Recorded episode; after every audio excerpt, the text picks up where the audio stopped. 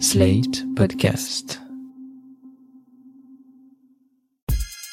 Salut chers auditeurs, salut chères auditrices, bienvenue dans Sans Algo, le podcast qui donne envie d'en écouter d'autres. Vous écoutez la version longue avec de la reco et de l'actu. Je m'appelle Mathilde Mélin, je suis journaliste pour Slate.fr. J'écoute des dizaines d'heures de podcasts par mois et j'ai décidé de partager avec vous dans ce podcast le meilleur de ce que j'écoute. Au menu de ce deuxième épisode, une super enquête de France Inter, mais avant ça, les deux actus du monde du podcast qu'il ne fallait pas louper cette semaine. Bonsoir Paris, yeah Mardi, c'était la conférence de presse de rentrée de Spotify. Et le moins qu'on puisse dire, c'est que la plateforme suédoise se paye de gros noms pour tenter de populariser le podcast en France. En plus de diffuser en exclusivité le podcast La Poudre de Lorraine Bastide à partir du mois d'octobre, la plateforme va lancer pas moins de 13 podcasts originaux d'ici mars 2022, pour la plupart portés par des célébrités. Pour les plus jeunes, il y a Bilal Hassani et l'équipe de La Fabuleuse avec un podcast sur la jeunesse d'aujourd'hui. Julia Layani et Elise Goldfarb, elles, reviennent avec un programme de conversation, tandis que la youtubeuse Manon Bril et l'humoriste Alex Ramirez rejoignent Spotify pour un podcast d'histoire Oh yeah, oh yeah pour les moins jeunes, Guillaume Meurice va lancer un podcast humoristique autour de la politique. Tony Parker lui mènera des interviews sur la réussite. Et la journaliste d'Europe 1 Chloé Triomphe enquêtera sur l'affaire Estelle Mouzin. On vous laisse décider à quelle catégorie d'auditeurs et d'auditrices vous appartenez.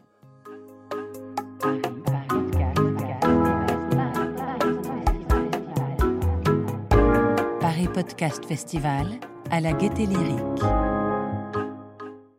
Après la programmation, la compétition, le Paris Podcast Festival a annoncé sa sélection cette semaine.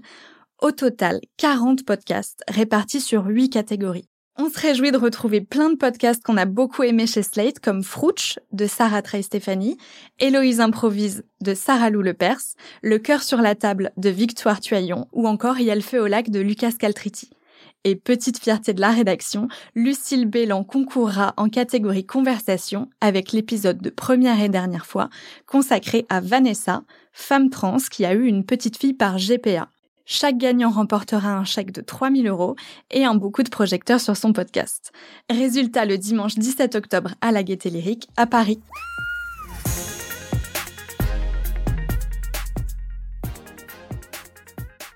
D'un seul coup, j'ai entendu le, le vrombrissement absolument surréaliste et inouï des réacteurs de l'avion. Donc j'ai levé la tête et l'avion était là. Un Boeing 767 de la compagnie American Airlines, avec à son bord 81 passagers et 11 membres d'équipage, vient de percuter la tour nord entre les 93e et 99e étages. Vous venez d'entendre un extrait de 11 septembre L'Enquête, série de podcast signée Grégory Phillips pour France Inter. Grégory Phillips, vous le connaissez peut-être déjà, puisqu'il a été correspondant de Radio France aux États-Unis pendant 4 ans. Si je vous parle de son podcast aujourd'hui, c'est pas parce que c'est déjà un succès, avec plus de 700 000 écoutes en moins d'un mois. Non, si je vous en parle, c'est parce que j'ai moi-même été hyper surprise par le travail de Grégory Phillips. Quand c'est sorti, je me suis dit oui, bon, le 11 septembre on connaît, ça fait 20 ans qu'on en entend parler. Et surtout, j'ai pensé à 13 novembre l'enquête de Sarah Guibaudot sortie en 2019. C'est sûrement une des meilleures enquêtes sonores que j'ai entendues jusqu'ici, et je me suis dit qu'il ferait jamais un podcast aussi fourni et intéressant que sa consoeur. Et puis je suis tombée là-dessus. Il y a 20 ans, le 11 septembre 2001, un groupe de 19 hommes parvient à s'emparer de quatre avions de ligne aux États-Unis et à faire vaciller la première puissance mondiale. Ce jour-là, à New York, à Washington et à Shanksville, Pennsylvanie, il provoque la mort de 2977 personnes en blessant plus de 5000. Le nombre de victimes va presque doubler dans les deux décennies qui suivent. Et là, je me suis dit, wow, déjà, les chiffres sont dingues, je me rappelais pas du tout qu'il y avait autant de victimes. Et puis surtout, j'ai tiqué sur le fait que les victimes n'étaient pas forcément mortes sur le coup, mais lentement, à petit feu, dans les années qui ont suivi. Grégory Phillips tenait un truc, alors j'ai écouté les deux heures et demie de 11 septembre l'enquête. D'abord, je dois vous prévenir. Ce documentaire met en scène pas mal d'archives assez difficiles à écouter, notamment les messages vocaux que les passagers des vols détournés ont laissés à leurs proches juste avant de mourir. Mais le cœur de ce podcast, c'est surtout la trentaine d'interviews de personnes directement concernées par les attentats. Il y a d'anciens agents du FBI ou de la CIA, des pompiers, des rescapés qui étaient dans les tours, des proches des victimes, l'ancien directeur de cabinet de George W. Bush et même un ancien détenu de Guantanamo qui est un Français. Mais celle qui parle le mieux de cette prison, c'est Alka Pradhan, avocate des droits de l'homme, qui a représenté des détenus de Guantanamo. Khaled Sheikh Mohamed, qu'on appelle aussi KCM, c'est le nom qui lui a été donné par la CIA quand il était en détention, est l'un de ceux sur qui la torture a été pratiquée et bien documentée. Il a été soumis à des simulacres de noyade 183 fois. Il a été envoyé dans plusieurs prisons secrètes de la CIA. Il a été sexuellement humilié, il a connu le pire de ce que vous avez pu entendre sur ces programmes de la CIA. Il est poursuivi et il est principal accusé dans ce dossier. Un témoignage stupéfiant, comme beaucoup d'autres dans ce podcast qui explore plusieurs thématiques autour des attentats. Il y a les failles des services de renseignement, la traque de Ben Laden ou encore les problèmes de santé qu'ont rencontrés les gens qui se trouvaient au sud de Manhattan ce jour-là. Au final, ce que je retiens de ce podcast, c'est surtout que même 20 ans plus tard, il reste des choses à dire sur le 11 septembre 2001, comme me l'explique Grégory Phillips. J'ai vu arriver ce, ce 20e anniversaire et je me suis interrogé, est-ce que ça vaut encore le coup? Est-ce qu'il y a encore des choses à raconter? Et en fait, la réponse, elle a plusieurs niveaux.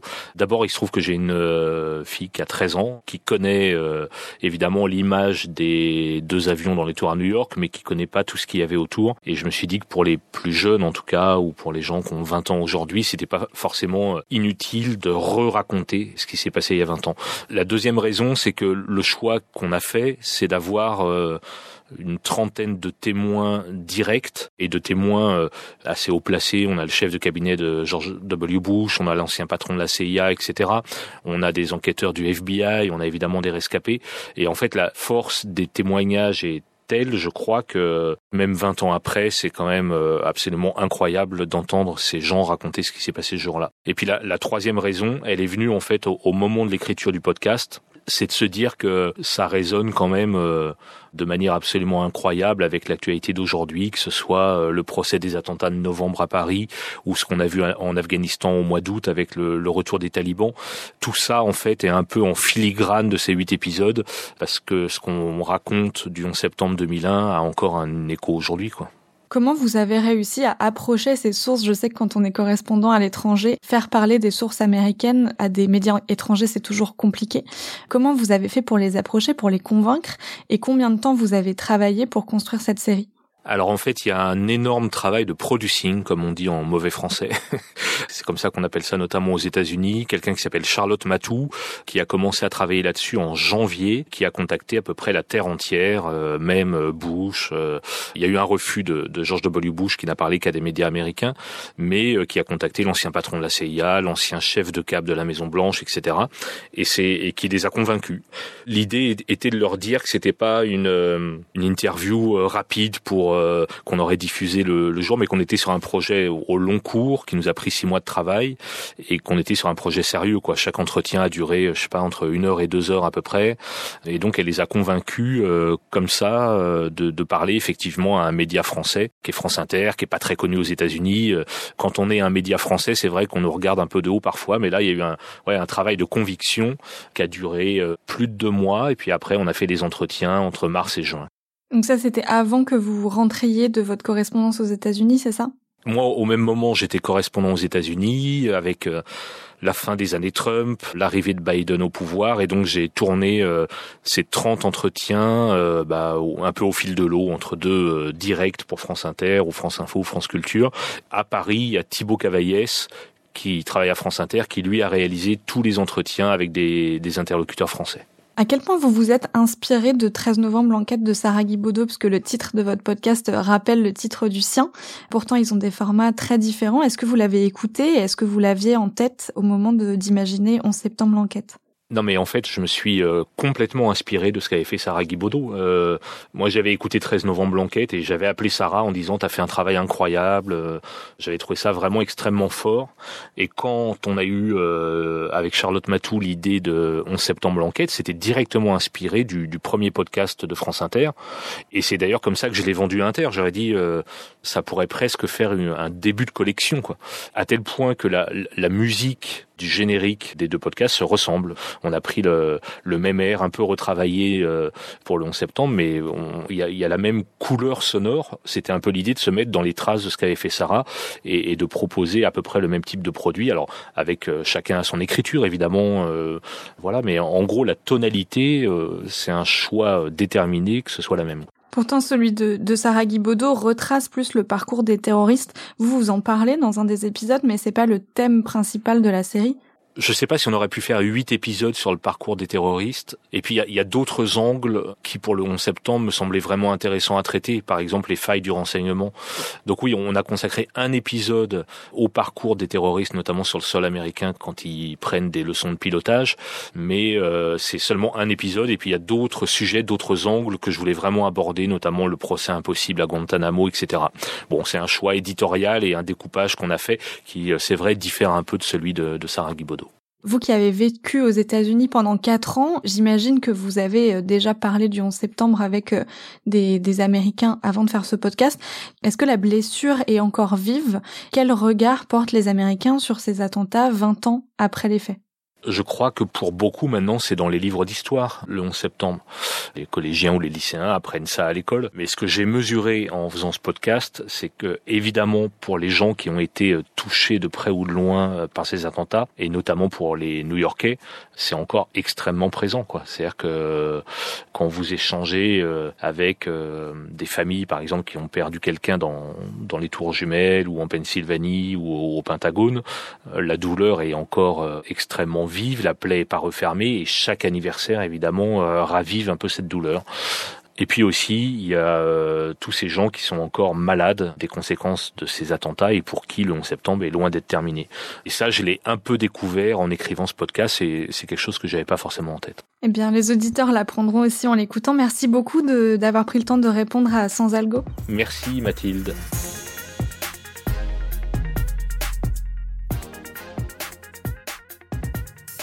11 septembre, l'enquête est disponible sur le site de France Inter, sur les applis de podcast et sur l'application Radio France.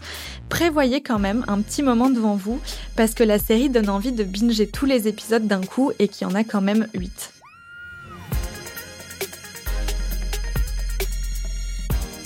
Merci d'avoir écouté Sans Algo, j'espère que ça vous a donné envie de découvrir toujours plus de podcasts. Pour nous dire ce que vous en avez pensé, n'hésitez pas à nous écrire à l'adresse dans la description de cet épisode ou sur mon Twitter personnel, at Mathilde Mélin, Mathilde sans H et Mélin, M-E-S-L-I-N. Rendez-vous la semaine prochaine pour d'autres recommandations, garanties 100% sans algo. Sans Algo est un podcast de Mathilde Mélin produit par Slate.fr sous la direction de Christophe Caron et Benjamin Septem-Ours. Montage et réalisation, Aurélie Rodriguez.